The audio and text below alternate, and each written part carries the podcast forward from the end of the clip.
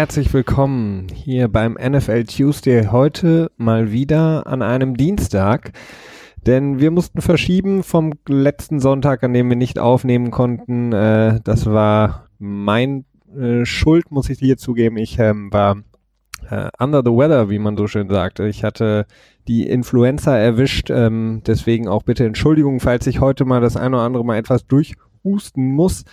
Ähm, ich, äh, ja, war wie gesagt sehr angeschlagen und konnte deswegen am Sonntag nicht aufnehmen. Äh, Christian hat natürlich drauf gebrannt, denn wir haben natürlich einige Sachen, über die wir sprechen möchten. Aber ich musste ihn da leider vertrösten, dass das am Sonntag nicht ging. Ich bin jetzt auf dem Weg der Besserung und deswegen wollen wir heute ähm, mal wieder in guter alter Tradition am Dienstag unseren NFL Tuesday vom GFA Pod aufnehmen für euch ähm, und natürlich einige Sachen besprechen, denn ähm, Christian, wir haben das Gefühl, dass die Apokalypse droht in der NFL. Ja, definitiv. Ähm, dementsprechend ist äh, ja der Dienstag eigentlich, habe ich mir gerade eben gedacht, auch gar nicht so der beste Tag fürs Aufnehmen schlussendlich zurückwirkend betrachtet, weil im Moment passiert gerade echt einiges. Ich werde so zwischendurch auch mal gucken, ob ich noch ein bisschen Twitter checken kann, dass wir auch so möglichst up to date sein können für euch. Ähm, ich hatte irgendwie so ein bisschen mehr damit gerechnet, dass morgen zum Start der Free Agency noch mehr los sein wird, beziehungsweise halt nicht so viel heute durchgelegt wird von den Agents, wo die neuen Free Agents hingehen werden, ähm, beziehungsweise wo sie äh, intendieren zu unterschreiben. Und das ist so ein bisschen anders als in den letzten Jahren, zumindest so wie ich das in den letzten Jahren in Erinnerung habe. Dementsprechend äh, vielleicht nicht ganz optimal gewählt, aber wir hatten uns auch gedacht, wenn wir jetzt nicht heute oder äh, irgendwie, wenn wir jetzt am Donnerstag erst die Folge machen würden, quasi wenn die ganzen Sachen durch gewesen wären, hätten wir nächsten Sonntag wieder etwas weniger Stuff, über den wir reden könnten. Und dann haben wir uns gedacht, so können wir so den Inhalt insgesamt ganz gut auf zwei Folgen runterbrechen. Dementsprechend, ähm, tja, haben wir uns dann gedacht, machen wir die ganze Folge heute. Ähm, genau, ja, Felix, äh, schön, dass du wieder relativ fit bist, so ganz fit. So ein bisschen hört man es ja. noch in deiner Stimme, aber super, dass du wieder am Start bist. Ähm, das ist ja schon, tja, wichtig. Ja, es, äh, es ist richtig und äh, wichtig, das stimmt. Ja, aber genau, wir splitten das Ganze, beziehungsweise wir, ähm, nee, das ist ja wie bei einem guten Film, ne? Äh, die ähm, dann auf drei Kinofilme aufgeteilt werden eigentlich. So machen wir es auch so ein bisschen und äh, ziehen das Ganze mehr in die Länge, damit ihr mehr davon habt und wir natürlich auch die Sachen anständig berichten können und nicht einfach nur so drüber fahren müssen.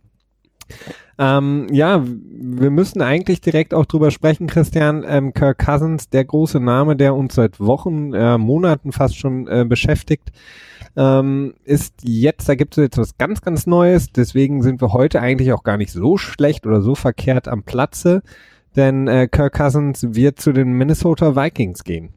Ja, in der Tat. Also die besten beiden Free Agents sind ähm, mehr oder weniger sicher vom Markt. Also das ist zum einen natürlich ähm, Drew Brees, über den können wir gleich nochmal am Rande reden. Das ist so eine ja, so eine semi-spektakuläre Geschichte jetzt im Nachhinein und auch eigentlich auch im Vorfeld ähm, unter Kirk Cousins, der wohl jetzt relativ sicher bei den äh, Minnesota Vikings unterschreiben wird. Das wird äh, von vielen Quellen berichtet und zwar wird das wohl ein Vertrag werden, der ungefähr um die 28 Millionen Dollar pro Jahr einbringen wird, was erstmal nicht so viel ist. Das Besondere ist aber, es ist ein Dreijahresvertrag, kein Fünfjahresvertrag. Das ist natürlich eine ähm, ja, es ist eine äh, angenehmere Zeit für einen Spieler, weil er dann halt schneller mehr oder weniger wieder den äh, Free Agency Markt austesten kann, beziehungsweise sich einen neuen Vertrag erhandeln kann mit seinem Team. Also ein Dreijahresvertrag und das Besondere ist wohl voll garantiert. Das heißt, das Team wird zwischendurch kein Out haben, wie es immer so schön heißt, sondern ja, auch wenn Kirk Cousins sich jetzt meinetwegen äh, verletzen würde und äh, nicht mehr spielen könnte oder wenn er total underperformen würde, total äh, sacken würde, äh, wären die Vikings on the hook und müssten das Gehalt bezahlen, äh, wovon man jetzt nicht unbedingt ausgehen sollte. Aber das ist halt schon was Besonderes, weil in dieser Art, ja, es ist definitiv einzigartig in der NFL und ja, vielleicht auch wegweisend. Definitiv. Also wie gesagt, er, das sind knapp 86 Millionen, glaube ich ähm, die voll garantiert sind. Wir haben, wir haben das ja vor ein paar Wochen schon mal angesprochen, äh, wann, wann es der Fall sein wird, dass wir jetzt nicht mehr ähm, ja, dass wir den ersten längerfristigen Vertrag in der NFL haben, der voll garantiert ist, so wie in den anderen Sportarten, hatten wir schon häufiger angesprochen. Und Kirk Cousins, ähm, ja, wo wir häufig gesagt haben, okay, sein Deal wird ein Benchmark sein äh, für viele andere äh, Verträge, die dann noch kommen für Quarterbacks. Und ähm, es geht so ein bisschen auch wirklich in die Geschichte ein, sein Vertrag, denn diese, ähm, ja, vollen Garantien, die er bekommt, das ist wirklich was Einmaliges ähm, und hatten wir auch so noch nicht und ähm, ist natürlich interessant, denn die Vikings müssen jetzt, wie gesagt, jedes Jahr eben diese 28 Millionen, da können sie nicht großartig äh, ja, kommen, kommen sie nicht drum herum. Da sind sie jetzt sozusagen ähm, am Haken und ähm, Kirk Cousins dementsprechend auch. Und ja, da bin ich auf jeden Fall mal gespannt, wie sich das äh, Ganze entwickelt, weil die ähm, Vikings ja sich relativ, sag ich mal, spät als die in, in das Geschäft mit Kirk Cousins eingestiegen sind, sind dann aber relativ schnell zu, zum sozusagen Frontrunner aufgestiegen. Und ähm, er hatte jetzt den ersten ähm, ja, geplanten Besuch mit dem Team, um sich das Ganze anzugucken, so wie das ähm, standardmäßig dann immer in der Free Agency in der NFL passiert, dass die ähm, Spieler eben rumreisen, sich die ähm, ja die ganzen Anlagen der Teams angucken und dann wird eben das erste Mal über einen Vertrag gesprochen und ähm, beziehungsweise die Agenten machen das natürlich im Hintergrund schon, aber. Ja, also Cousins geht morgen hin, äh, so wie ich das gelesen habe. Also so romantisiert wurde geschrieben, morgen Abend gehen sie essen mit dem General Manager und äh, am Donnerstag soll dann die Tour folgen durch die äh, schönen neuen Facilities ähm, in Minneapolis, wo ja jetzt auch der Super Bowl stattgefunden hat. Das ist ja alles brandneu. Ähm, ich weiß jetzt nicht, ob das äh, ja mehr als ein halbes Prozent äh, quasi Gewicht gegeben hat bei der Entscheidung, ob man jetzt zu dem Team geht oder nicht. Aber es ist natürlich schön, wenn das dann alles brandneu ist und nicht so eine ja, abgeranzte Kabine gibt's glaube ich, in keinem Team bei der NFL. Aber ähm, ja, du sagst schon richtig, das ist natürlich ähm, das offi der offizielle Part dann dabei. Ne? Das meiste wird dann natürlich mit zwischen äh, GM und ähm, dem Agenten von Kirk Cousins ausgehandelt. Genau, und er, ähm, und sie, sie lassen ihn, wie gesagt, dann dementsprechend auch nicht mehr ziehen. Also er kriegt nicht die Chance, nochmal bei einem anderen Team sich äh, vorzustellen, sich das Ganze anzuschauen, sondern er soll dann direkt ähm, ein Minnesota Viking werden. Und äh, ja, hat im Grunde genommen für Kirk Cousins läuft es eigentlich, ne, muss man wirklich sagen, in den, in den letzten Jahren, nachdem er die beiden Franchise-Tags bekommen hat aus Washington, ähm, da eben garantiertes Geld ähm, abgesahnt hat hat er jetzt einen neuen Dreijahresvertrag, der ihm ähm, drei Jahre sichert bei einem Team, das ähm, heute schon Super Bowl ready ist und gleichzeitig ihm für die nächsten drei Jahre absolute Sicherheit garantiert und er dann ja, ja, in, in muss man sagen, fünf Jahren 100, über 120 Millionen garantiert verdient hat. Ne? Das ist schon, ja. schon außergewöhnlich. Das ist ordentlich. Ähm, das ist dann auch, jetzt kommt natürlich auch immer wieder die Zeit, wo man bei Twitter immer wieder irgendwelche Posts von irgendwelchen Fans liest, die sagen so, wie kann das denn sein, dass er so viel verdient und Leute wie Rogers und Brady halt deutlich weniger oder meinetwegen auch Roethlisberger oder, äh, ja gut, Joe Flacco gehört nicht mehr in die Riege hinein, aber warum diese... Elite. Ja, genau, diese Elite-QBs, gerade bei Flacco ist das immer wichtig, das hinten dran zu hängen. Da hatten wir auch vor vor zwei, drei Jahren war das, glaube ich, immer eher Thema, ne? Ist Joe Flacco Elite or not? Ähm, die Frage dürfte jetzt im Moment zumindest geklärt sein. Ähm, es ist halt einfach der Vorteil. Kirk Cousins hat äh, ein relativ gefährliches Spiel gespielt, das darf man halt auch nicht vergessen. Er hat äh, auf sich selbst gesetzt, hat äh, von einer Jahr-zu-Jahr-Basis quasi aus agiert, hat sich wieder franchisen lassen, wieder franchisen lassen. Dadurch bekommt er natürlich äh, Top-Dollar. Das ist der große Vorteil. Der große Nachteil dabei ist, was passiert, wenn er sich in einem Jahr verletzt, wenn er sich einen Kreuzbandriss holt oder sonst irgendwie was, Spiele pausiert. Das äh, äh, senkt definitiv seinen Marktwert. Und ähm, ja, was ist, wenn er halt einfach sackt in der Zeit. Ne? Das, das sind so die Probleme, die dabei auftreten, weswegen viele Spieler dazu tendieren, Langzeitdeal anzugehen. Und er hat es halt nicht gemacht, ähm, woran das jetzt schlussendlich lag, ob das jetzt eher daran lag, dass er sich mit den Weig äh, mit den mit Washington nicht äh, einigen konnte auf einen gescheiten Vertrag oder dass er sich äh, schlecht behandelt gefühlt hat, was, naja, bei der ganzen Kirk-Kurt-Geschichte, die äh, dort abgelaufen ist, ja auch durchaus, äh, ja, vorstellbar ist. Aber generell kann man sagen, er hat auf sich gesetzt und er hat äh, gewonnen dadurch. Also er hat jetzt äh, sich mehr oder weniger das beste Team, was gerade nach einem Quarterback sucht, aussuchen können. Also mit den Vikings hat er ein Team, mit dem er absolut ein Super Bowl-Contender ist. Und ähm, gleichzeitig hat er auch noch mehr oder weniger ziemlich viel Geld bekommen, also viel mehr Geld. Ja, hätte er bei den Jets wahrscheinlich jetzt zum Beispiel auch nicht bekommen können. Nee, ich denke auch. Also die, die, ja klar, die Jets waren, hatten natürlich auf, obwohl sie die, die, das meiste Salary Cap momentan haben und dementsprechend natürlich auch einen dicken Vertrag anbieten könnten, haben die Jets einfach das Problem, dass sie als, dass sie einen, einen ähm, Kader haben, der einfach bei weitem noch nicht ähm, ready ist, nicht einmal für die Playoffs, nicht einmal für die Division. Das heißt, ähm, nach, nach New York zu gehen, um dann zweimal im Jahr gegen die Patriots unterzugehen und dann am Ende ähm, ja eine 7 zu 9 Saison äh, zu spielen und äh, dann sich eben zu verletzen. Die Gefahr ist einfach äh, in New York viel größer und deswegen natürlich für die Karriere insgesamt nicht unbedingt förderlich und äh, Cousins hat mit Sicherheit gesehen, was die Vikings geschafft haben mit ähm, zwei, wenn man so will, ähm, ja, Backup Quarterbacks und äh, zuletzt eben mit Case Keenum, über den wir gleich auch noch kurz sprechen werden und hat dann eben gesehen, okay, mit dem Team, da kann ich mir auch mal eine, ein schlechtes Viertel erlauben oder auch mal eine schlechte Halbzeit erlauben, weil ähm, selbst mit dem Team können, können wir es schaffen und ähm, ich bin auch ähm, ja nicht unbedingt in so einer extrem starken Division, auch wenn wenn man jetzt zum Beispiel denkt, Arizona war auch noch in, im Rennen. Wir sehen mittlerweile, was in San Francisco und vor allen Dingen bei den LA Rams los ist. Das heißt, das sind Divisions, da willst du jetzt auch nicht unbedingt reinrutschen. Und so hast du ähm, jetzt im Grunde genommen die Möglichkeit, mit gegen Aaron Rodgers äh, dich zu beweisen, um die NFC North zu gewinnen. Und von daher hat, hat Cousins da natürlich alles richtig gemacht. Ne? Ja, ist schon interessant, dass man mittlerweile sagt, die NFC North ist nicht mehr so eine krasse Division, ne? Aber ja, ja. Es, ist, es ist ja, es ist nicht so ganz einfach. Also die Lines sind gerade mitten im Umbruch, da weiß man auch nicht genau, was da passiert, wie der Matt Patricia ähm, quasi das Team auffangen kann. Ähm, gleichzeitig ist, äh, ist das Dan Quinn, ist das richtig? Ist doch der General Manager, ne? Ja. Ja, der ist jetzt auch erst seit einem Jahr, glaube ich, da. Oder seit, nee, seit einem Jahr oder seit zwei Jahren. Also hat jetzt auch noch nicht so viel Zeit gehabt, seine Vision für das Team umzusetzen. Dementsprechend, äh, ja, ist das natürlich noch nicht so eine, so eine sichere Gefahr, sag ich mal. Aber es ist eine mögliche Gefahr für Cousins und die Vikings. Die Packers sind natürlich der jährliche, äh, tja, Favorit, den man da niederschreiben muss. Ähm, klar, äh, es ist äh, vielleicht nicht die stärkste Division, aber auch keine schwache Division, aber hast schon recht, also es ist natürlich doch deutlich attraktiver. Genau, also wie gesagt, Kirk Cousins hat äh, den ähm, Vertrag bekommen von den Minnesota Vikings, beziehungsweise den wird er unterschreiben. Das ist jetzt noch nicht ganz offiziell, aber äh, mittlerweile wissen wir, wenn ähm, das gewisse Quellen berichten, dass wir dem dann Glauben schenken dürfen.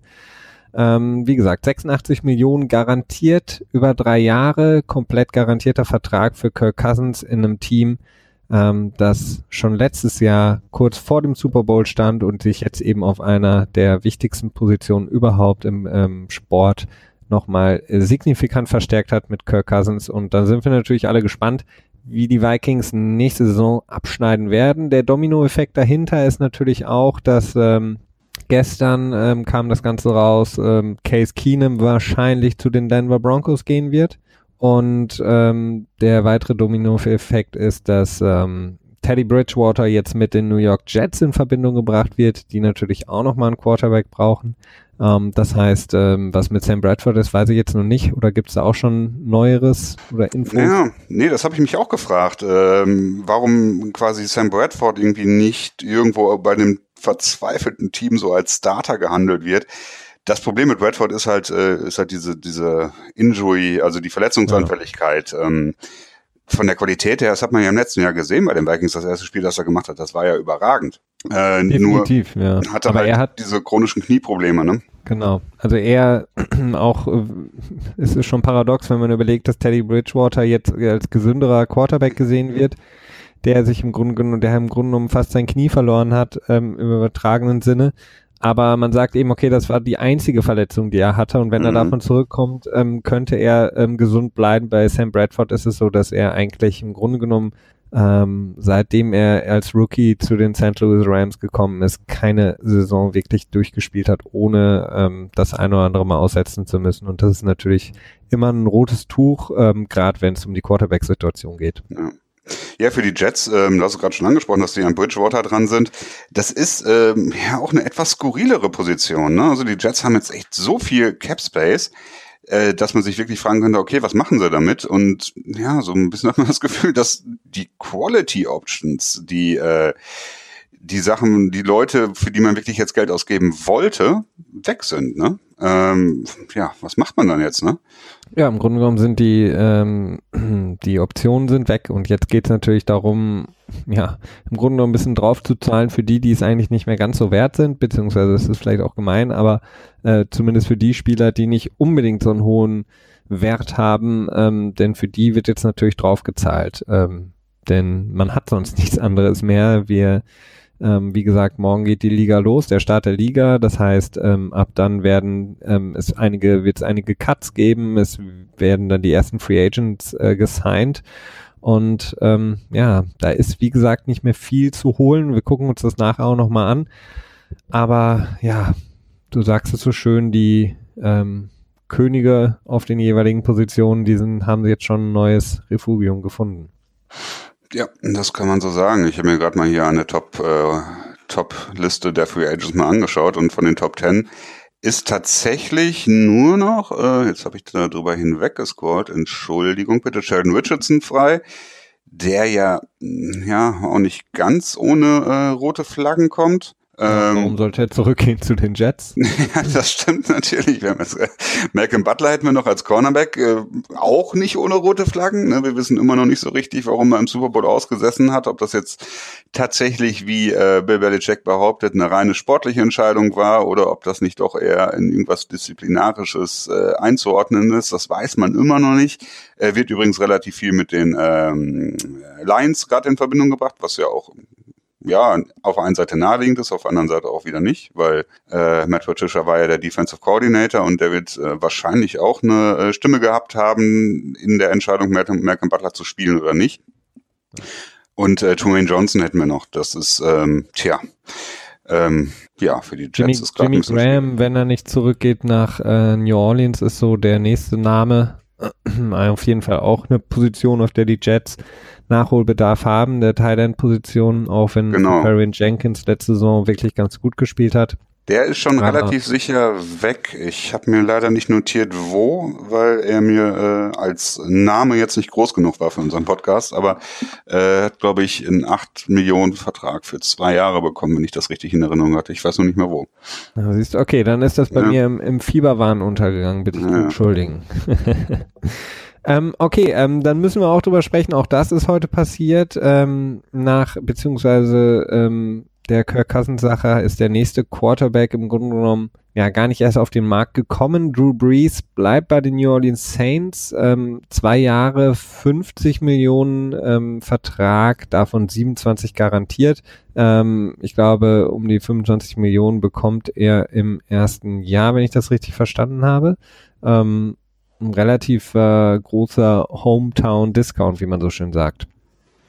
Ja, erstaunlich, weil ähm, Drew Brees das bis jetzt eher nicht so gemacht hatte. Er ist selber, ähm, ich weiß nicht genau die Position, die er hat, aber er ist Spielervertreter in der NFLPA, ähm, in der NFL Players Association, sprich er ja ist relativ engagiert, wenn man so möchte, in der Gewerkschaft und hat dementsprechend in der Vergangenheit äh, ja relativ äh, das auf seine Kappe genommen, so ja jeden Cent rauszudrücken, könnte man sagen. Also das soll man jetzt nicht wörtlich nehmen. Also, aber der hat schon eine, eine, einen harten Verhandlungskampf da immer geführt, um halt ähm, ja für die anderen Spieler in der Liga so einen so ein ähm, beispielhaft voranzugehen, zum einen und zum anderen auch ähm, natürlich das das Level der Gehälter hoch zu zu ziehen. Das ist so der, die Idee dahinter, dass er jetzt in seinem ja, vermeintlich letzten Vertrag ähm, so einen, diesen Hometown-Discount gewährt, kann man schon äh, nachvollziehen. Das ist, ähm, vielleicht sagt er sich, okay, gut, jetzt muss man irgendwie die Ideologie dann in dem Moment beiseite lassen. Ich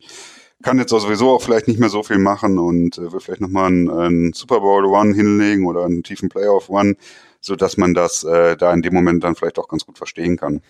Ja, wahrscheinlich. Zumindest hat er sich auch ähm, gedacht, dass ähm, so wie es einige Teil, ach Entschuldigung, ähm, Quarterbacks dann zum Ende ihrer Karriere machen, denn er ist jetzt glaube ich 9, 39 oder wird 39. Ähm, die die Chance mit diesem Team, was jetzt letztes Jahr ähnlich wie die Vikings eben im Grunde genommen ganz nah am Super Bowl dran war, ähm, die Chance ist jetzt da, wenn man das dieses Team, dieses extrem starke junge Team noch mal ein bisschen ähm, füttern kann vielleicht, noch mal ein bisschen Spiel, Gehaltsspielraum dem ganzen, äh, dem Team schenkt, damit sie ähm, in diesem Jahr vielleicht noch aggressiver werden können, Jimmy Graham vielleicht doch zurückholen können.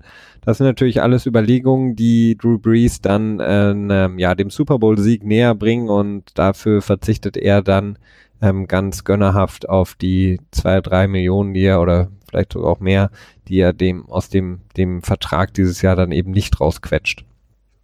Ja, ähm, ich meine, das ist ja ähm, generell so eine Sache, wo ich immer so ein bisschen äh, Schwierigkeiten habe, mich da reinzufühlen in die Spieler beziehungsweise die äh, das Spieler-Agenten-Verhältnis, weil die Agenten ja das im Prinzip aushandeln. Und die Agenten natürlich die sind, die die Spieler dazu pushen, so viel Geld wie möglich rauszuholen, weil das zum einen mehr Geld für sie bedeutet und zum anderen auch mehr Werbung, die sie machen können, um ihre eigene Agentenmarke quasi zu stärken. Ja klar, aber jemand, wenn du Agent bist, äh, beziehungsweise das ist ja ein größeres Konsortium auch bei Drew Brees, was dahinter steht.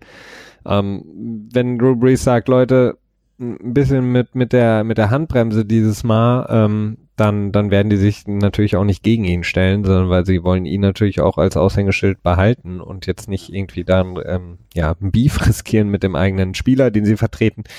Insofern ja, für beide Seiten, also wie gesagt, die ähm, Saints-Fans können sich ähm, glücklich schätzen. Das ist auf jeden Fall ein guter Tag, ist ein gutes Zeichen für das Team. Ähm, das ist ein gutes Zeichen, dass Drew Brees auf jeden Fall sich noch zwei Jahre bei den Saints mindestens mal ähm, gönnt. Äh, Tyson Hill ist ja der ähm, gerade in der letzten Saison aufgekommen, ähm, der ja Quarterback, der hinter Drew Brees noch weiter hochgezogen werden soll, von dem intern bei den Saints sehr, sehr viel gehalten wird der Spieler, der euch vielleicht mal aufgefallen ist, der interessanterweise als Backup-Quarterback sehr viel Special Teams gespielt hat, ähm, als ähm, ja auch wirklich als als ein sehr sehr guter Special Teams Player, also der unglaublichen Speed, den er mitbringt und hat da wirklich für sehr viel Furore gesorgt im Special Team letztes Jahr für die Saints. Hat er ähm, nicht sogar ein Field Goal geblockt, wenn ich mich da oder oder ein Punt geblockt? Irgendwie was war da auf jeden Fall. Ja, ja, der hatte auf jeden Fall einen Block, der hatte einige Tackles, also ähm, war schon fast so besser ähm, Special Teams Player in dem, äh, zumindest über einige Spiele, hat nicht jedes Spiel gespielt, aber äh, in einigen Spielen hat er gespielt im Special Team und war da extrem stark. Also ihm gehört wohl die Zukunft und man sagt eben, okay, das ist wohl der vielleicht der letzte Vertrag für Kirk Cousins bei den, ach Entschuldigung, für Drew Brees bei den Saints. Und äh, in den zwei Jahren können sie Hill eben nach oben ziehen und ihn zum nächsten Starter machen. Genau. So, ähm, das waren im Grunde genommen die beiden großen Quarterback-Namen, äh, wobei, wie gesagt, dass Drew Brees, dass ähm, die Free Agency ähm, ja hitten würde, also hinkommen würde, das war relativ, naja, nicht so ganz so wahrscheinlich, zum, mhm. obwohl es so ein paar Gerüchte gab in den letzten Tagen, aber ähm, dass er bei den Saints bleibt, ähm, das war relativ logisch dann. Ähm, bevor wir weitergehen, Christian, vielleicht mal so ein kurzer, kurzer Break, ähm, kurzer Einspieler insofern, ähm, als dass diese letzten Tage ja extrem waren, was ähm, die Trades angeht. Ähm, wir haben das so noch nie erlebt. Im Grunde genommen ähm, besteht die NFL daraus, dass eben der, über den Draft und dann in der Free Agency eben Spieler geholt werden und Spieler losgelassen werden. Ähm, jetzt haben wir es mittlerweile so, dass in der NFL mehr und mehr über die Trades gearbeitet wird, weil Teams eben deutlich mehr Geld auch zur Verfügung haben. Ähm, der, der Salary Cap steigt jedes Jahr an, immer gute 10 Millionen, 11 Millionen und äh, die Spielergehälter entwickeln sich etwas langsamer. Das heißt, die kann man, könnte man, aber es ist nicht unbedingt so gewollt, sie ähnlich schnell anheben zu wollen. Ähm, das führt dazu, dass wir mehr und mehr Trades haben. Insgesamt ist es natürlich interessant äh, für Fans und ähm, ja, Kommentatoren beziehungsweise ähm, alle in den Medien sich befindenden Leute und natürlich auch für uns. Ähm, was hältst du von dieser Entwicklung? Ja, ähm, es ist zum einen äh, spaßig. Also das, das kann man äh, nicht anders sagen. Wenn wir das anschauen, ich weiß es immer noch nicht wieder ganz auf dem Schirm. Ich habe irgendwas rausgetweetet mit, wir haben jetzt 13 Trades, Fragezeichen. Ich bin mir nicht ganz sicher. Aber so um die 13 Trades müssten das gewesen sein, bevor die, das äh, Liga-Jahr offiziell morgen dann um äh, 20 Uhr unserer Zeit? Nee, 22 Uhr unserer 22 Zeit beginnt, Uhr. genau. Ähm, obwohl, nee, die haben gerade Zeitumstellung gehabt in den USA. Das Daylight heißt, nicht, ja, genau, das heißt, es müsste um 21 Uhr unserer Zeit beginnen. Haha. Aber ja gut, das ist jetzt vielleicht auch nicht so relevant für euch, äh, fiel mir nur gerade am Rande ein. Ähm, es ist schon, ja, es ist spektakulär. Das äh, kann man nicht anders sagen. Es ist aber gleichzeitig auch ein großes Problem, weil ich habe es jetzt leider noch nicht nachprüfen können. Ich hatte mir das mal überlegt, das wäre vielleicht so für so ein Feature eine Idee gewesen. Jetzt habe ich aber dann noch einige Artikel gesehen, die sich mit einem ähnlichen Thema beschäftigen im englischsprachigen Raum da habe ich dann äh, nicht mehr so das Interesse daran gehabt, selber was zu schreiben, weil ich habe dann noch mal so ein bisschen Bock auf äh, so Originalität da drin. Und dann, oh. äh, ja, ich fühle mich dann immer so kacke, wenn ich einfach nur abschreibe. Ne? Es ist zwar relativ üblich, äh, gerade jetzt hier im, im deutschen Bereich, dass da äh, ja nicht so viel, äh, ja, lass, lassen wir das. Hm. okay, bevor wir noch eine ähm, schreiben müssen, lassen wir das lieber. Ach ja, nee, das ist ja auch okay. Ich meine, das ist, äh, der deutsche Markt ist da ja auch äh, gar nicht so weit ausgeprägt, dass sich da Leute mit solchen Dingen zeitlich, finanziell überhaupt aufhalten können. Das ist schon voll in Ordnung. Ja. Aber ähm, wie gesagt, das, die Sache ist die, die Spielergehälter steigen meines Erachtens nicht in der Höhe an, wie das Cap ansteigt.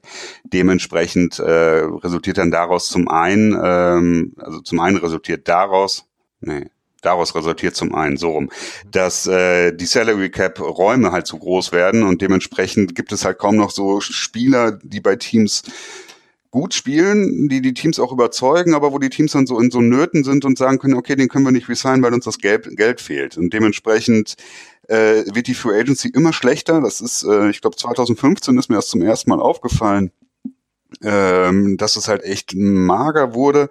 Und das hat sich seitdem eigentlich zunehmend immer weiter verschlechtert, dass die Free Agency relativ dünn ist. Ähm, vielleicht könnte man sagen, dass, dass äh, Damakin Su so der letzte krasse Spieler war. Also ja, und vielleicht noch Peyton Manning, aber das war auch ein relativ spezieller Fall.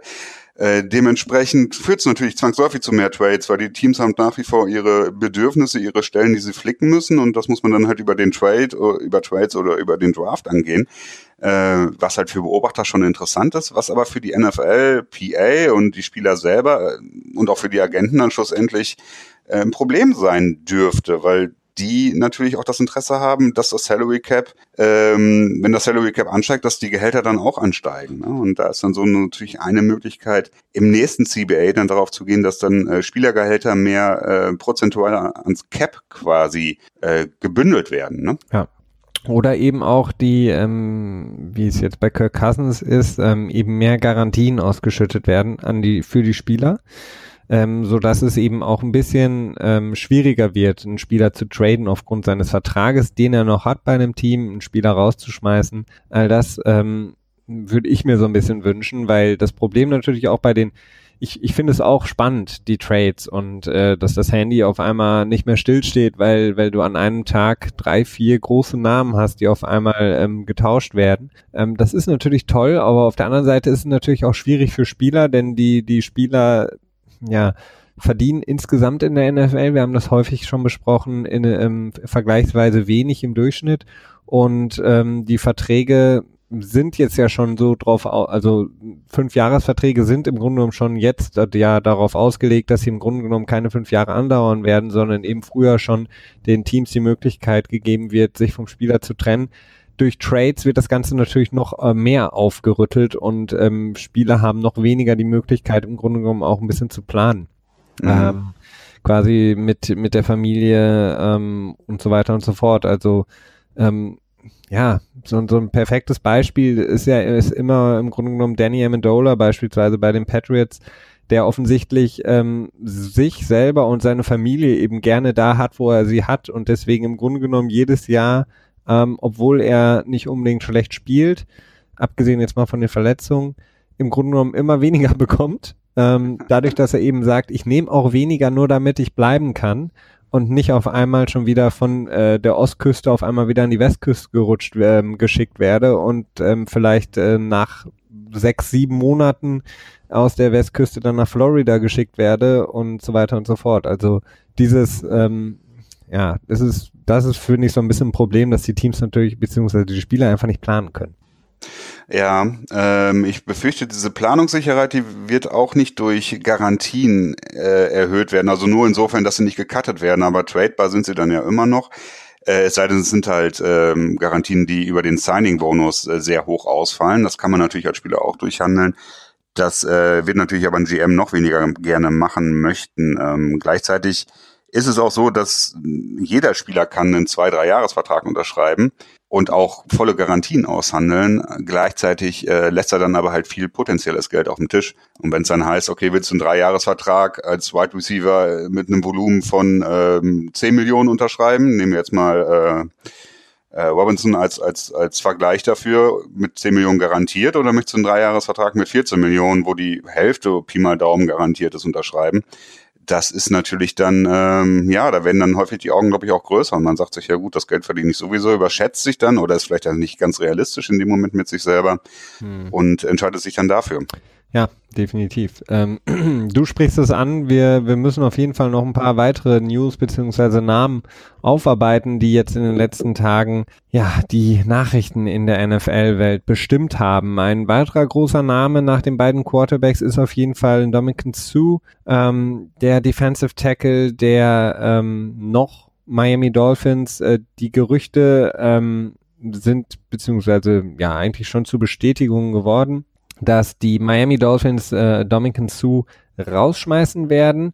Und zwar, sobald das Liga-Jahr öffnet morgen und äh, das Ganze dann mit der Post June 1, ähm, äh, wie nennt Destination. man? Destination, genau. Ähm, Designation. Designation, sorry. Christian, ähm, das Ganze hat natürlich ein ähm, Salary Cap Hintergrund für die Miami Dolphins, ähm, denn sie können quasi ähm, etwas nicht unbedingt sparen, aber in die Länge ziehen. Vielleicht erklärst du es nochmal für alle, die nicht genau wissen, was diese Post-June One Designation ist.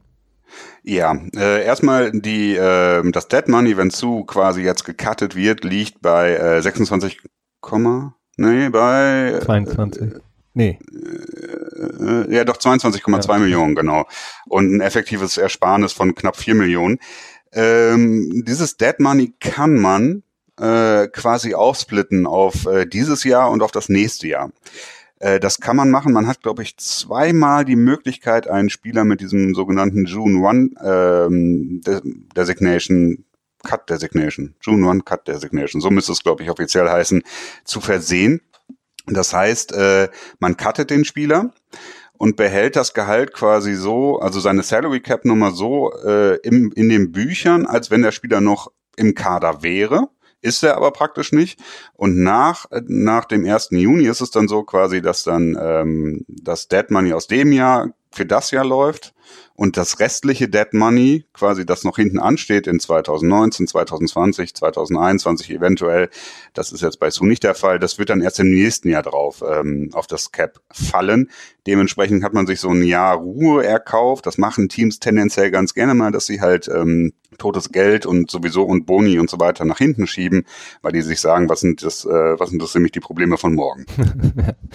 ja, genau. Also es sind wie gesagt ähm, Gelder, die die Miami Dolphins äh, Dominican Sue auf jeden Fall noch schulden, denn das sind äh, Garantien aus seinem Vertrag, über die wir jetzt heute schon mehrmals gesprochen haben. Das heißt, das Geld steht ihm zu, das müssen ihn ihm bezahlen und wie gesagt, durch diesen kleinen Kniff ähm, können sie das Ganze jetzt auf zwei Jahre strecken. Das heißt, äh, für dieses Jahr wird er ihnen mit neun Millionen, wenn ich das richtig in Erinnerung habe, in den Büchern stehen und in dem nächsten Jahr dann für 13, was natürlich ähm, ja, es ist, ist ein extremer ähm, Wert, extrem hoch für einen Spieler, der für dich dann schon zwei Jahre nicht mehr spielt. Ähm, aber gut, sie haben den Deal damals gemacht mit Dominican zu und er hat das gut verhandelt, beziehungsweise seine Agenten, beziehungsweise er ist ja selber auch relativ firm da drin in dem Ganzen. Und ähm, jetzt macht er sich auf den Weg und du hast es mir gesagt, Christian, ähm, er hat gestern schon aus Seattle getwittert, dass er da wohl unterwegs sei und würde natürlich 1A reinpassen in die D-Line der, der Seahawks. Äh, ja, das äh, ist wirkt jetzt im Moment nicht mehr so, als wenn es so wahrscheinlich ist, wie es gestern Abend war, weil wir keine weiteren Informationen dazu bekommen haben. In der Regel ist es dann schon so, dass dann schon irgendwelche Nummern rausgeleakt werden oder dass halt schon gesagt wird, okay, es wird erwartet, dass er dort unterschreibt.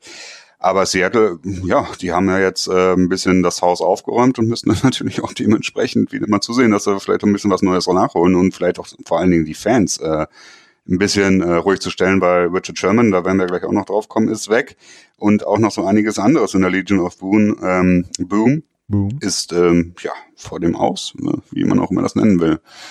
Ja, das, äh, das, ja, ja, doch muss man, ja, wobei, ja, ich weiß es auch nicht. Das ist, ja, äh, es ist, äh, ist schwierig. Es ist genauso wie die Diskussion, äh, das ist äh, das Team der Dekade und das ist so alles, soll jeder nennen, wie er es gerne nennen möchte. Ist Tom Brady der beste Quarterback aller Zeiten?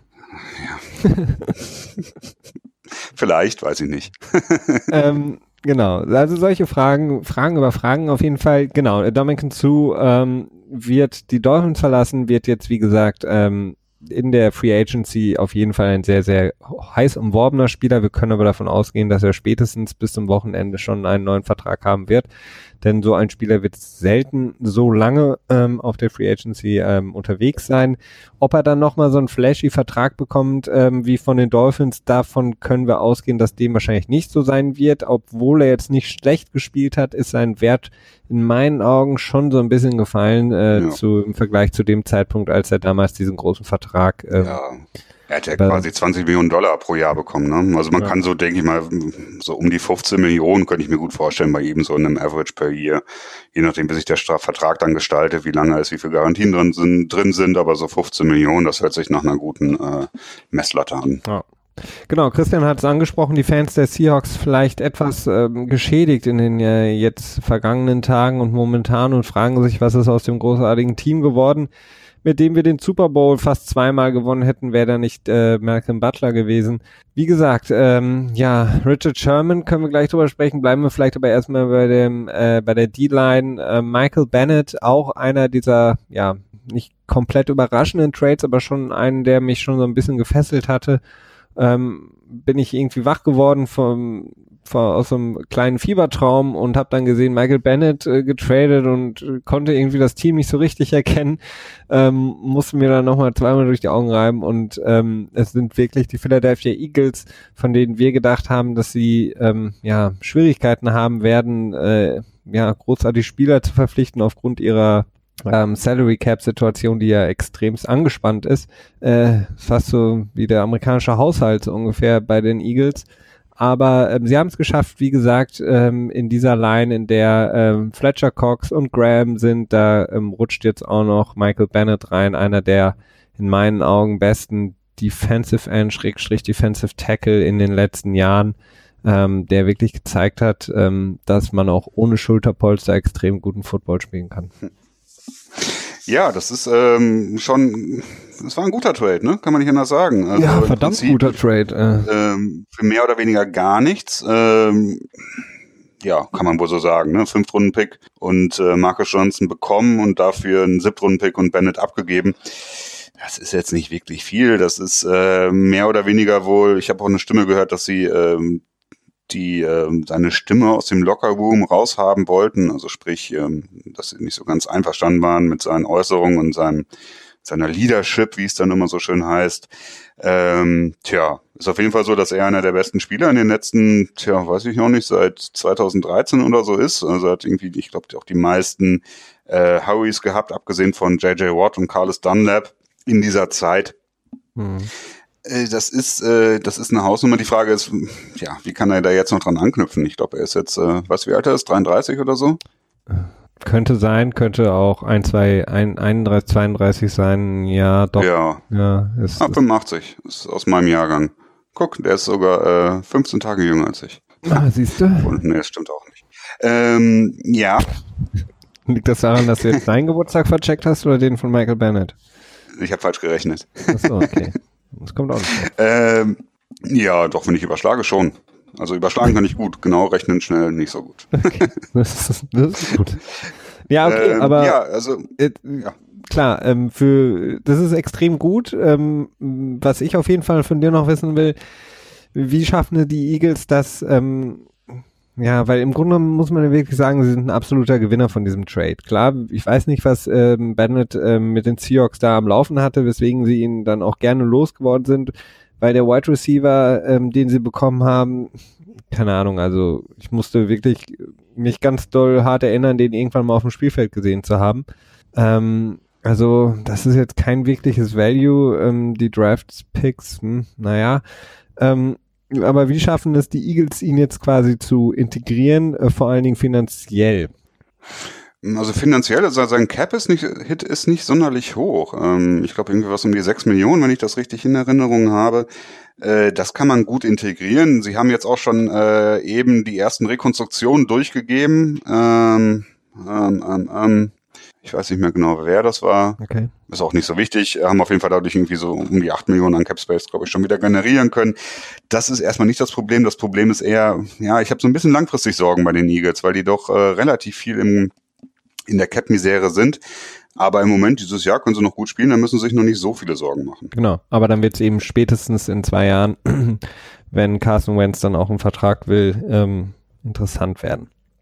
Beziehungsweise stimmt, wenn er, ja. wenn er das erste Mal anklopft und sagt, hey Leute, ähm, coole Quarterbacks wie ich in meiner äh, Klasse, die äh, wollen gerne schon mal ein paar Jahre vor Ende des Rookie-Deals schon mal den nächsten Monstervertrag unterzeichnen, dann ähm, ja, wird sich zeigen. Aber vielleicht, ähm, ja, vielleicht spielen sie auch auf Zeit, weil sie sich denken, das Salary Cap, das wird extrem wachsen. Ja, das stimmt, das steigt immer weiter. Und äh, wenn ich das jetzt richtig in Erinnerung habe, ist Wenz ja jetzt noch drei Jahre unter Vertrag mit der mit der äh, fünfte Jahresoption. Ja. Und in dem Jahr da drauf würde der neue CBA dann ja auch schon greifen. Sprich, ähm, man könnte, wenn man ganz, ganz ähm, tja, äh, risikofreudig ist an Seiten von Philadelphia natürlich auch auf den neuen CBA warten und hoffen, dass da dann quasi irgendwie mehr Räume geschaffen werden, andere Möglichkeiten sind oder so. Aber das ist natürlich noch sehr weit äh, den äh, Flusslauf hinunter. ja, den Flusslauf hinunter, auf jeden Fall. Ähm, der, der zweite oder der nächste große Name ähm, auf der, der Liste derer, die jetzt schon ähm, vorher getradet wurden, ähm, beziehungsweise ein neues Haus gefunden haben, in dem sie wohnen, beziehungsweise das war jetzt absoluter Bullshit, ähm, ein neues Team gefunden haben, ist Richard Sherman auch ein Grund, warum du sagtest, dass äh, die Seahawks jetzt ein bisschen was machen müssen, um die eigenen Fans wieder fröhlich zu stimmen. Richard Sherman, einer der ähm, ja nicht nur durch sein Spiel, sondern vor allen Dingen auch durch seine Aussagen und sein Auftreten ganz besonders außerhalb des Platzes ähm, immer für sehr, sehr viele gute Sachen dastand, ähm, auch für die Fans in Seattle natürlich denen sehr viel gegeben hat. Ähm, er als ähm, hat als sein eigener Agent ähm, für sich selber ein neues Team gesucht und hat jetzt auch relativ schnell die San Francisco 49ers gefunden und hat sich da einen Dreijahresvertrag ähm, sozusagen selbst zur Unterschrift vorgelegt. Ja, einen äh, ziemlich kuriosen Vertrag, also beziehungsweise ein ziemlich außergewöhnlicher Vertrag ist das. Der ist irgendwie gespickt mit äh, Incentives, also mit irgendwelchen, ich weiß immer noch nicht, wie man das auf Deutsch nennt. Motivationstriggern? Äh, Träger ist auch schon wieder Boni. Englisch. Egal. Boni, ja, Bonifikation, stimmt. Ja, hast recht. Äh, das heißt, wenn er All-Pro wird, kriegt er nochmal mehr Geld ähm, sehr wenig garantiertes Geld drin und ein sehr teamfreundlicher Vertrag äh, aus meiner Sicht, weil im Prinzip Sherman nach jedem Jahr cutbar ist. Also er kann das gesamte Volumen auf bis zu 12 Millionen anheben. Ist das richtig? Nee, auf bis zu 13 Millionen sogar. Ähm, Im Schnitt. Aber ähm, die 49ers haben im Prinzip, in jedem Jahr ein Out. Und das ist so klassisch gesehen nicht die optimale Vertragsstruktur.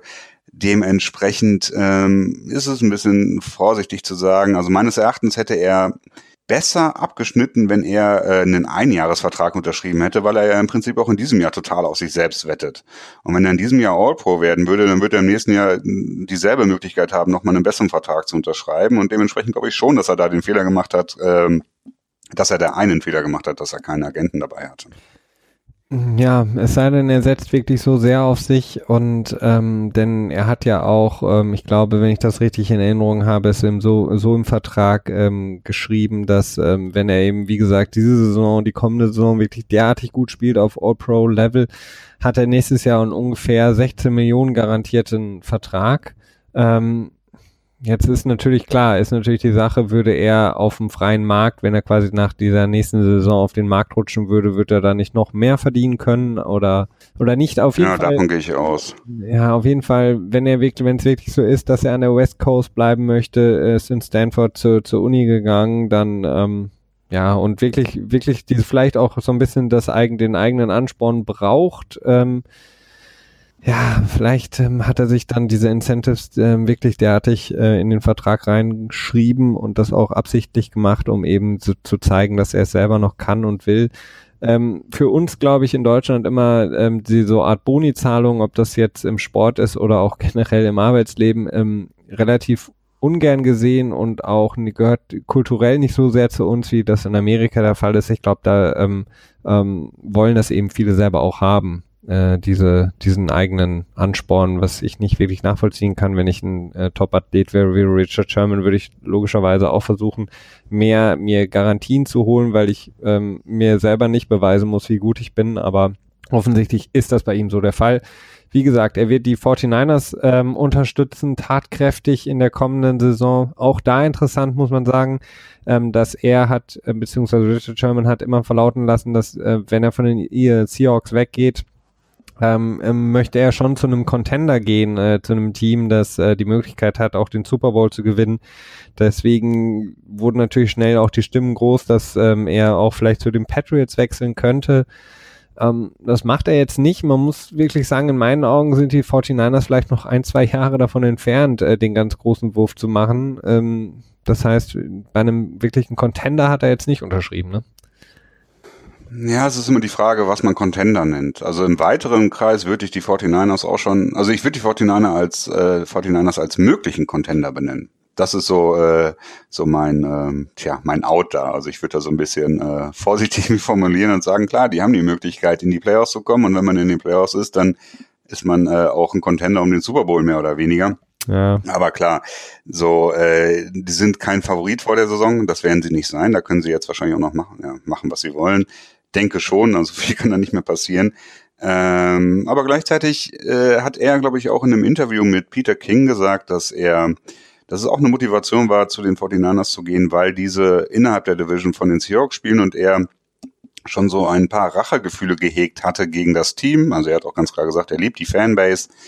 Da hat er kein Problem mit, aber er ist, äh, ja, fühlt sich persönlich äh, betroffen dadurch, dass er von den Seahawks äh, released wurde, beziehungsweise gecuttet wurde. Und ich könnte mir auch vorstellen, dass das da auch nochmal so ein bisschen ähm, Einfluss drauf gespielt hat. Gut, klar, das könnte natürlich auch sein. Wobei, da gibt's natürlich auch noch einige andere ähm, heiße Konkurrenten des Seahawks, ähm, Rivalen, äh, zu denen er hätte wechseln können. Aber okay. Wie gesagt, ähm, wir werden sehen, was Jimmy G mit seinen 49ers äh, unter der ähm, ja, Direktion von Kyle Shanahan auf die Beine bringt in der kommenden Saison. Ein ähm, Gegner auf jeden Fall, das sind die Los Angeles Rams und die ähm, ja, haben im Grunde genommen die ersten Tage absolut bestimmt, beziehungsweise das heißt die ersten Tage, ähm, ähm, es war ja keine offizielle äh, Zeitrechnung NFL-technisch gesehen, ähm, aber auf jeden Fall die letzte Woche haben sie mit ihren ähm, Trades ähm, die Schlagzeilen dominiert. Ähm, ich musste jetzt erstmal nochmal gucken, was sie überhaupt alles nochmal gemacht haben, weil sie ja wirklich extrem aktiv waren. Ähm, zusammengefasst kann man sagen, äh, die Rams sehen ein Super Bowl-Window ganz offensichtlich ähm, und wollen jetzt das Team ähm, ja, so ein bisschen mit der Brechstange hat man den Eindruck, aber es wirkt noch nicht ganz überstürzt, ähm, das Team extrem verstärken.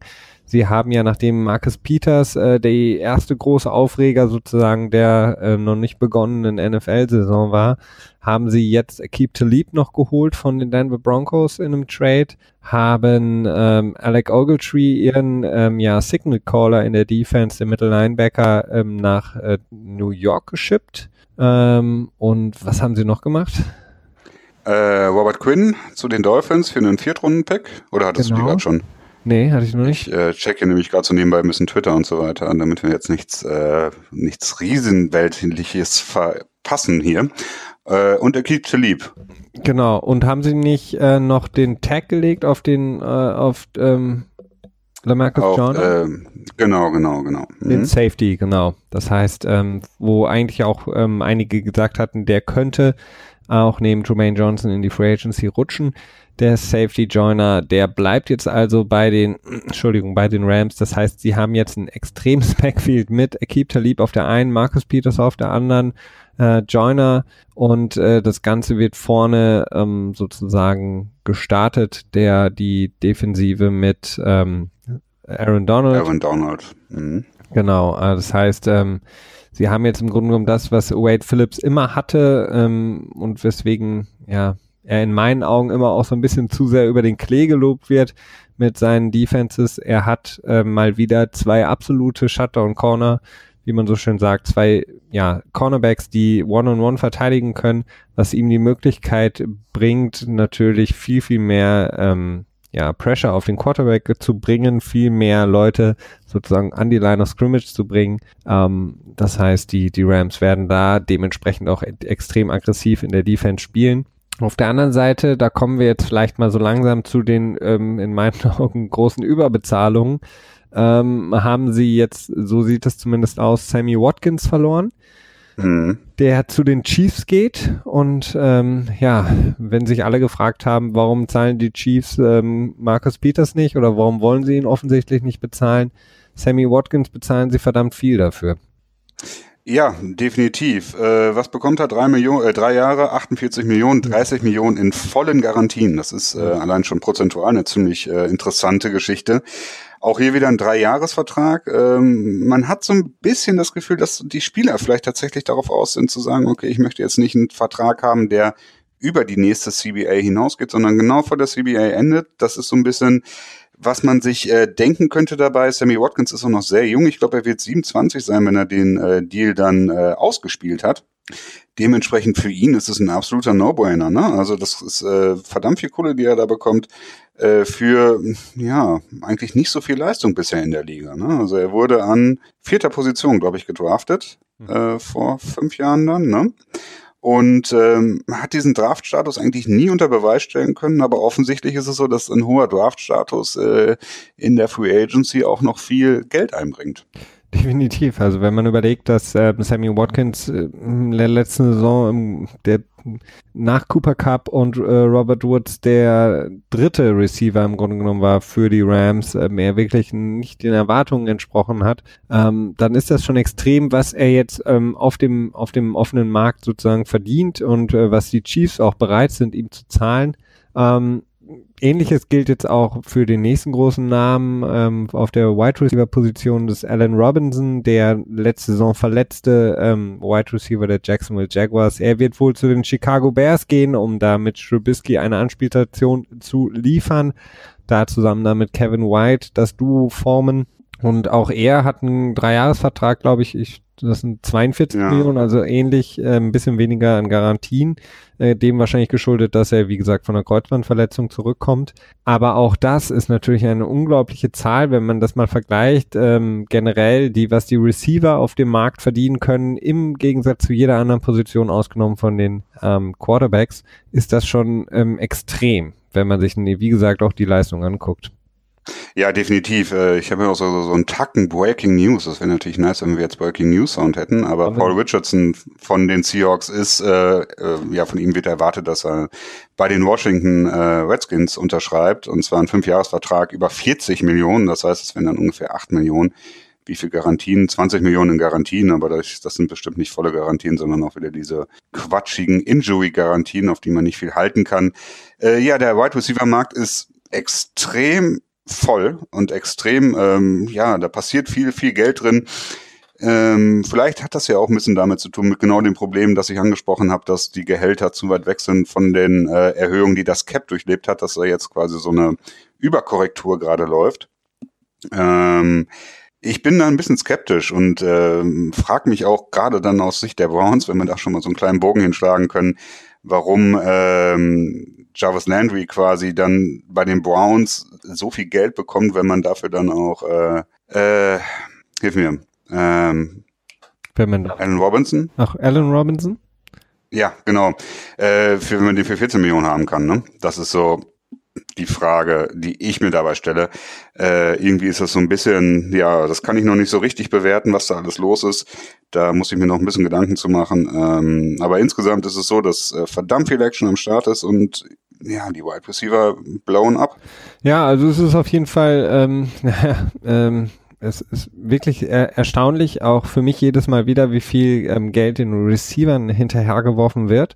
Ähm, da kann man vielleicht jetzt auch noch abschließend sagen, dass ähm, der Wide Receiver Mike Evans, das ist vielleicht so ein bisschen untergegangen noch in den letzten Tagen, hat eine Verlängerung bekommen ähm, von seinem Team, dem Tampa, den Tampa, Bay, Tampa Bay Buccaneers, sorry, äh, und zwar über fünf Jahre 82,5 Millionen, ich mit, ich meine über 50, 55. 55 sogar, mhm. okay, ähm, Millionen in Garantien, auch das eine extreme Zahl, aber ja, das ähm, kommt nicht von ungefähr, dass eben Leute wie Odell Beckham sagen, ich möchte nicht nur der bestbezahlte Wide Receiver sein, sondern der bestbezahlte Spieler in der Liga. Sie haben halt natürlich, ähm, ja, auf der einen Seite die Stat haben sie natürlich Stats, mit denen die, die leichter natürlich auch zu analysieren sind und leichter zu erkennen sind, wenn du jetzt eben eine 1000 Yard Season hast, 100 Catches hast und 10 Touchdowns äh, gefangen hast. Das ist etwas natürlich, was du ähm, leichter sozusagen ähm, in Vertragsverhandlungen mit reinbringen kannst als jetzt ähm, Offensive Guard. Ähm, aber ähm, was sie dann verdienen, ist es in meinen Augen entwickelt sich nicht unbedingt zum Positiven, ähm, vor allen Dingen insgesamt Vergleich mit anderen ähm, ja, Positionen, ähm, ja. die, die wir in der Liga haben. Aber du hast es angesprochen, ähm, Jarvis Landry, jetzt hätten wir fast die Browns vergessen bei all dem Tovabu, was mo sich momentan zeigt. Ähm, denn die haben ja nicht nur Jarvis Landry, sondern auch Tyra Taylor von den Buffalo Bills geholt. Ähm, scheinen in Tyra Taylor auf jeden Fall jemand zu sehen, der ihnen ähm, ein paar Siege bringen kann, vielleicht zusammen, beziehungsweise relativ wahrscheinlich zusammen mit einem Rookie Quarterback in die Saison zu starten. Ja, aber Jarvis Landry, das Geld zu zahlen, was, was sie ihm zahlen werden, auch das ist natürlich für einen Slot Receiver über 10 Millionen äh, eine Zahl, die völlig abstrus ist, weil, weil er das einfach nicht wert ist. Mhm. Ja, das stimmt. Ähm, ich kann mir das Ganze im Prinzip nur so erklären. Also zum einen stehen die Browns immer noch gut da. Die haben immer noch, äh, ich glaube, sechs, nee, fünf Picks müssten sie jetzt noch in den ersten drei Runden haben. Zwei in der ersten, zwei in der zweiten. Drei in der Unter zweiten. anderem natürlich den, drei in der zweiten. Oh, das ist, ja, okay, dann haben sie sogar sechs Picks, ne? Ja, ähm, zwei erste und drei zweite, meine ich. Ja, stimmt. Du hast recht. Ähm, Genau, und dann natürlich den ersten Pick overall und den vierten Pick overall. Das ist natürlich auch nochmal äh, deutlich, deutlich wertvoll. Also ich glaube, es gibt da verschiedene Möglichkeiten, wie man das berechnen kann. Und ich habe da was gelesen, dass die Browns so viel Draftkapital haben, wie es, äh, ich glaube, in den letzten 25, 30 Jahren, seitdem das so berechnet wird, noch nie gab. Also das ist schon eine besondere Position, die die da jetzt innehaben. Und äh, diese, ja, diese Moves sind so ein bisschen Indikator dafür, dass, ähm, dass sie nicht nochmal so ein Risiko eingehen können, dass sie nochmal so schlecht abschneiden. Also die müssen jetzt auch, wenn sie jetzt meines Erachtens für Tyler Taylor echt Geld raushauen, das sind ja auch nochmal 18 Millionen an Capspace, die für ihn raufgehen, äh, müssen dafür sorgen, dass er so ein bisschen, dass die Kurve nach oben geht, so insgesamt. Ne? Ja. Und dementsprechend der Move für Landry und dann für Tyra Taylor, um sicher zu sein, dass man die Leute hat, dass man nicht in der Free Agency äh, quasi ausgebotet wird oder noch zu viel mehr bezahlen muss für die Spieler, eine Art Cleveland Tax zu bezahlen, eine Steuer, ähm, kann ich das Ganze schon so ein bisschen nachvollziehen. Bin aber, ja, ich weiß nicht, ich bin, ich, ich bin kein großer Freund von Tyra Taylor. Das ist so ein ja, so ein Spieler, der den Ball sehr sicher in der Hand behält, natürlich auch keine Turnover produziert, was natürlich jetzt auch nicht unbedingt schlecht ist, aber gleichzeitig auch nicht so viele große Spiele, äh, Spielzüge quasi dadurch generieren kann. Und Jarvis Landry ist so ein Spieler, äh, du sagst ihm, gib mir fünf Yards, dann sagt er, ja klar, kein Problem, ich gebe dir sieben. Dann sagst du, ja, gib mir zehn Yards, sagt er, ja klar, kein Problem, ich gebe dir sieben. ähm, da ändert sich nicht so viel. Ähm, tja, ich bin da so ein bisschen skeptisch, äh, aber insgesamt ist mein Ausblick für die Browns äh, immer noch auf mittelfristige Sicht sehr gut. Also ich bin äh, sehr gespannt, was da passiert. Ich bin nach wie vor optimistischer äh, Neufan, also jetzt seit äh, gut einem Jahr, glaube ich, ne, bin ich dabei. Äh, ich bin da doch noch, äh, doch noch zuversichtlich. Ja, also ich, ähm, wie gesagt, also die, die, das äh, Draftkapital, was die Browns haben, ähm, das, äh, das erschlägt mich jetzt zwar von den Zahlen her, aber wenn ich überlege, dass sie dafür 1 zu was, 31 gespielt haben in den letzten beiden Jahren, ja. ein Sieg bei 31 Niederlagen, dass sie im Grunde genommen äh, ja, ähm, in bereits verschenkten Saisons eben Spieler aufgenommen haben, um Draftkapital anzuhäufen, ähm, Verträge übernommen haben, äh, Spielern Geld bezahlt haben, einfach nur um im Grunde genommen Draftkapital anzuhäufen, ähm, dann finde ich das Ganze jetzt nicht mehr ganz so großartig vom, vom Management her. Ähm, was die Browns jetzt aber machen, ist natürlich das Einzige, was sie machen können. Sie müssen jetzt all in gehen. Ähm, sie müssen jetzt jemanden wie ähm, Jarvis Landry holen und ähm, klar, auch das, was er bekommt, das, das ist jetzt keine große Überraschung, aber es ist halt ähm, ähm, einige Millionen über dem Wert und beziehungsweise einige Millionen ähm, über all dem, was Jarvis Landry, glaube ich, sonst bekommen hätte. Ähm, für Jarvis Landry ist es jetzt natürlich interessant, äh, denn er verdient gutes Geld. Ähm, ob er jetzt ja glücklich wird bei den bei den Browns äh, sportlich gesehen, das weiß ich nicht. Zumindest haben sie jetzt mit ihm und ähm, ähm, Josh Gordon ähm, auf jeden Fall zwei ähm, auch, ja einen sehr sehr guten und einen guten Receiver in ähm, ja, den beiden. Jetzt natürlich die Frage, ähm, gehen sie auf ähm, Draft nochmal weiter nach oben, sprich ähm, versuchen sie noch an Position 2 zu kommen. Auch das hatte ich jetzt mehrfach gelesen, dass sie eben ähm, Teams, ähm, beispielsweise dann den Giants, eben die ihre Zweitrunden-Picks anbieten, ähm, beispielsweise zwei oder vielleicht auch alle drei, um äh, von Platz 4 auf Platz 2 hochzurutschen. Ähm, um dann QB und Barkley zu draften, oder? Genau, um dann eben die Sicherheit zu haben, den Quarterback, den sie haben wollen, zu draften und Shaquan Barkley, den Nummer 1 Spieler überhaupt, ähm, den Running Back.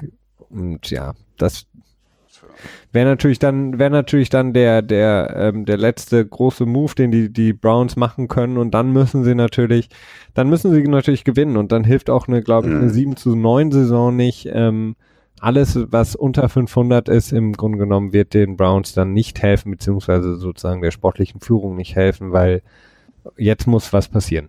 Mhm.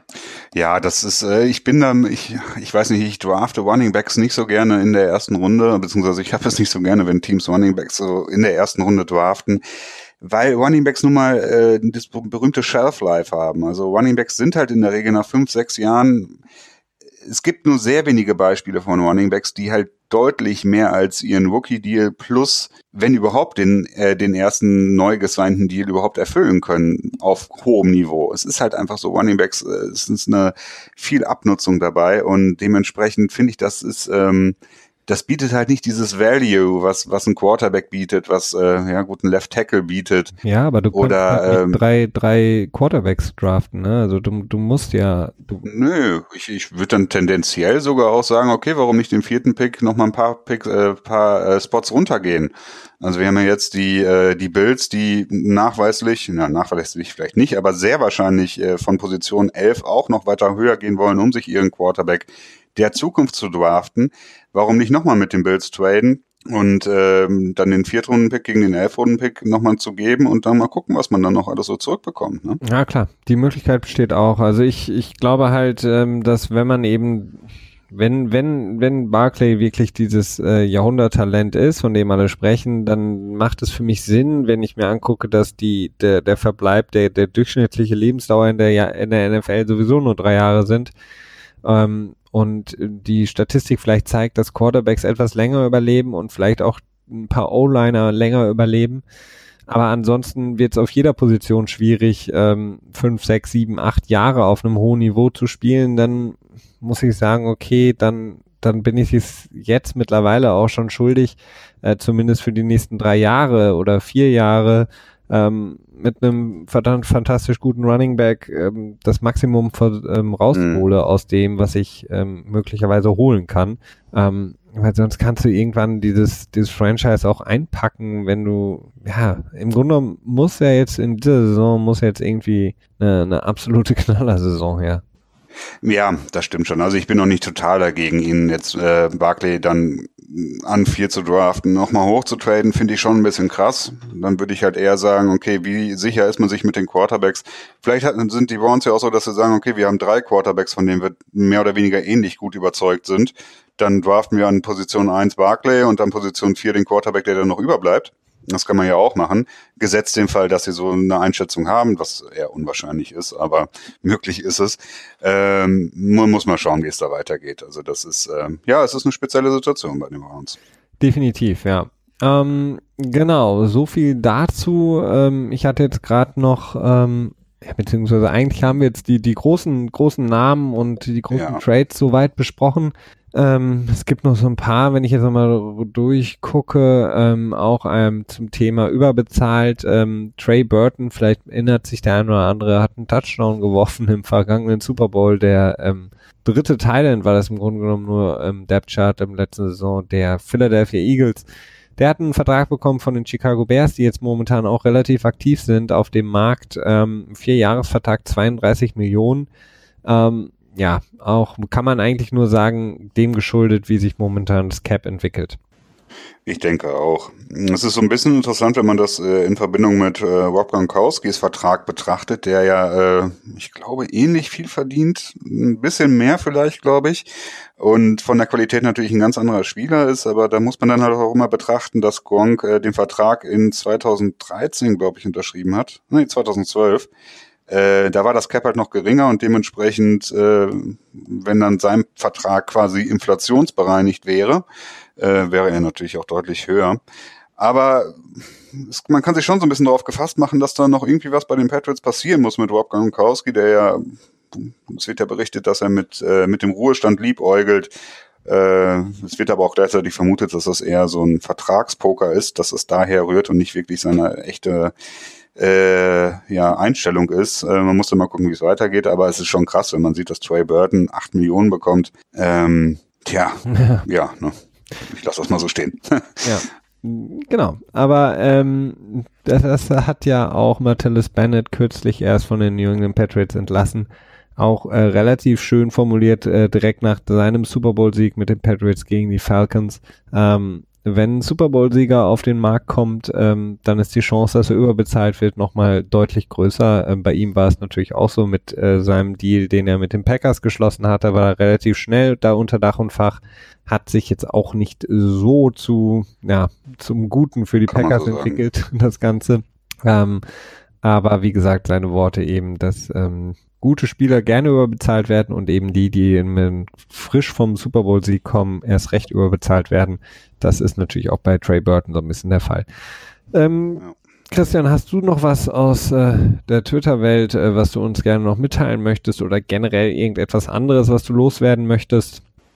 Ich würde ganz gerne noch äh, zwei Verträge ansprechen und das ist zwar einmal der Vertrag von Casey Howard, der Cornerback der Chargers der eine Drei-Jahres-Extension, ähm, also eine Verlängerung unterschrieben hat. Hayward, was habe ich gesagt? Howard. Howard, oh nee, Hayward. Du hast recht, äh, drei Jahre Verlängerung für 36 Millionen. Verdammt gutes Signing, verdammt guter Cornerback, ist eine gute Sache für beide Seiten, denke ich. Ja. Und der zweite Vertrag ist äh, natürlich der top geratete Guard, Andrew Norwell, der wohl einen Vertrag in Höhe von 66,5 Millionen Dollar unterschreiben wird bei den Jacksonville Jaguars, ne? Ja, ja, genau, bei den Jacksonville Jaguars. Die äh, ja ihr Team nochmal, ihre Line nochmal ein bisschen verbessern. Ähm, ist dann die Frage, ob die dann eher in Richtung Laufspiel gehen wollen oder das wäre natürlich äh, nicht so, ja, ich vermute man, nicht so erfolgsversprechend. Sie haben ja auch noch einen Quarterback, der sie fast in den Super Bowl geführt hat. Und ja, vielleicht spielen sie jetzt auch noch die Wildcat oder so. Nee, und dann hätte ich noch äh, zwei Tipps für die Free Agency für euch da draußen. Und zwar äh, die Zahlen, die zuerst bei Verträgen rauskommen, sind immer mit Vorsicht zu genießen. Also in der Regel ist es eigentlich fast immer so, dass die ersten Garantien, die rauskommen, das sind nicht die Garantien, das sind die Garantien mit Injury Guarantees oder wenn der Spieler am fünften Ligajahr noch im Roster ist, kriegt er so und so viel Geld garantiert. Das sind Garantien, die äh, nicht so viel Aussagekraft darüber haben, wie äh, sicher ein Spieler langfristig bei dem Team ist. Und da muss man immer vorsichtig sein. Ähm, das ist das eine. Und das andere äh, dreht jetzt noch nicht völlig durch. Also klar, die erste Welle der Free Agency ist offensichtlich äh, schon voll im Gange. Die Topspieler oder zumindest viele Topspieler sind schon vom Tisch. Aber es kann sich noch viel tun. Zum einen haben wir noch den Draft, der unheimlich viel äh, Auswirkungen hat auf das Teambildung, äh, Teambuilding. Ähm, und dann haben wir noch die sogenannte zweite Welle der Free Agency, die dritte Welle der Free Agency und dann natürlich auch noch mögliche Trades. Also es gibt jetzt noch nicht so äh, Grund dafür aufzustecken und zu sagen, äh, wir haben die Offseason verloren. Und abgesehen davon kann man auch noch dazu sagen, muss man dazu sagen, wenn man die Offseason gewinnt, äh, kann man sich davon keinen Ring kaufen. Na doch, kann man schon. Kannst du einen ja. Off-Season-Gewinnerring kaufen. Das stimmt, das kannst du machen. Das ist dann, äh, ja. Also keine Aber der ist nicht so, nicht so mit Prestige. Es gibt äh, noch übersät. großartige Spieler auf dem Markt. Ähm, erst heute wurde Danny Woodhead gecuttet von den äh, Baltimore Ravens. Ähm, Einer unserer beiden Favoriten, ja, ne? Favoriten auf den Titel, ähm, weiß ich auch nicht, Shifty, Shifty kleiner Running, Running Back. Scatback. Ne? Ja. Also da gibt's noch ein paar, äh, die, die man vielleicht erstmal nun, oder die euch vielleicht erstmal noch nicht sagen vom Namen her, aber die auf jeden Fall ähm, zum äh, in der Saison einen großen Unterschied machen können. Ähm, wir sehen das jedes Jahr immer wieder, dass es nicht unbedingt immer nur die großen Namen sind, die dann die Saison auch beherrschen, sondern häufig auch eben die Spieler aus der zweiten Reihe, die vielleicht beim Team vorher keine große Rolle gespielt haben, dann getradet werden oder auf den Markt kommen und dann eben bei einem anderen Team in einem besseren System für sie persönlich ähm, oder einfach weil es rund läuft, weil sie gesund sind und nicht verletzt sind, eben äh, dem Team deutlich mehr helfen können, als sie es vorher einem Team konnten. Genau. Ähm, wir haben ähm, auch noch eine kleine Ankündigung ähm, zu machen. Ähm, wir sind natürlich jetzt am Sonntag wieder für euch da, ganz wie gehabt. Ähm, zudem können wir auch noch verraten, dass äh, Christian und ich ähm, neben unserer Tätigkeit hier ähm, den GFA-Pod, ähm, der NFL Tuesday zu produzieren und euch näher zu bringen jede Woche, ähm, haben wir natürlich auch ein bisschen, ähm, ich sag mal, ein Gespür für die New England Patriots, ähm, beziehungsweise das ist das Team, mit dem wir sozusagen in die Liga gestartet sind damals, als wir angefangen haben, uns exzessiver für den Football zu interessieren. Und ähm, die Idee hatten wir schon länger, beziehungsweise hat uns begleitet, einen ähm, Football-Podcast zu machen, der sich ähm, zu größten Teilen, nicht komplett ausschließlich, aber ähm, mit einem sehr, sehr starken Fokus auf New England Patriots äh, ähm, fokussiert und ähm, das werden wir in relativ kurzer Zeit auch angehen, dieses Projekt. Das heißt, es wird von uns einen zweiten Podcast geben. Das werden wir natürlich noch weiterhin ankündigen und äh, euch näher bringen und wissen äh, lassen, wo ihr uns dann auch hören könnt. Das heißt, für alle, die uns jetzt schon hören, und die, die uns ähm, auch hoffentlich mögen und die New England Patriots vielleicht auch noch mögen oder noch mehr darüber wissen wollen, da werden wir einen extra Podcast noch ähm, ins Leben rufen über New England Patriots, äh, wo wir eben da noch tiefer in die Materie eintauchen äh, tauchen möchten und äh, gewisse Themen der Patriots noch näher besprechen wollen. Ich würde sogar gar nicht mal sagen, dass man ein Fan der Patriots sein muss, um den zu hören. Also nee, so ganz haben wir das uns. Konzept noch nicht durch. Ah, von uns. Ah ja, okay, das wäre natürlich von Vorteil. äh, aber ich glaube auch als, als Patriots-Hater könnte ich mir vorstellen, dass der Podcast auch interessant sein wird, weil wir, äh, zumindest ist das nicht meine Intention, so als absoluter Fanboy da reinzugehen, sondern auch, äh, ich meine, wenn ihr uns äh, geflissentlich zuhört, werdet ihr auch mitbekommen, dass wir durchaus auch mal kritische Stimmen bei den Patriots haben. Also wir sind da nicht so absolute Homer. Äh, dementsprechend, ähm, ja, also ich freue mich auf ja, absolute Massholes sind wir. Ähm, nee, also ich freue mich auf das Projekt. Ich bin da sehr gespannt. Äh, in erster Linie wollten wir das einfach mal ausprobieren, gucken, wie das so läuft, weil ähm, ja, ne, das ist dann nicht so ganz so offen. Man kann sich dann auch ein bisschen tiefer in die Dinger reingehen. Das ist dann auch nochmal etwas andere Art des des Podcastens, möchte ich mal so sagen. Und äh, ich bin einfach mal gespannt, wie das wird. Genau, aber dafür gibt es dann natürlich noch dementsprechende Infos. Ähm, wie gesagt, wir ähm, sind jetzt erstmal in der kommenden, am kommenden Sonntag, Entschuldigung, ähm, dementsprechend wieder hier im NFL Tuesday, dann wieder sonntags ähm, und berichten dann von allen weiteren Entwicklungen aus der Free Agency. Wie gesagt, das Liga-Jahr wird öffnen, da wird jetzt noch mal ein bisschen was los sein, aber genau, wir werden das alles für euch aufbereiten. Keine Sorge, ihr verpasst nichts, wenn ihr bei uns bleibt, wenn ihr uns hört, wenn ihr immer uns bei Twitter folgt und wie gesagt dann wöchentlich bei uns reinhört.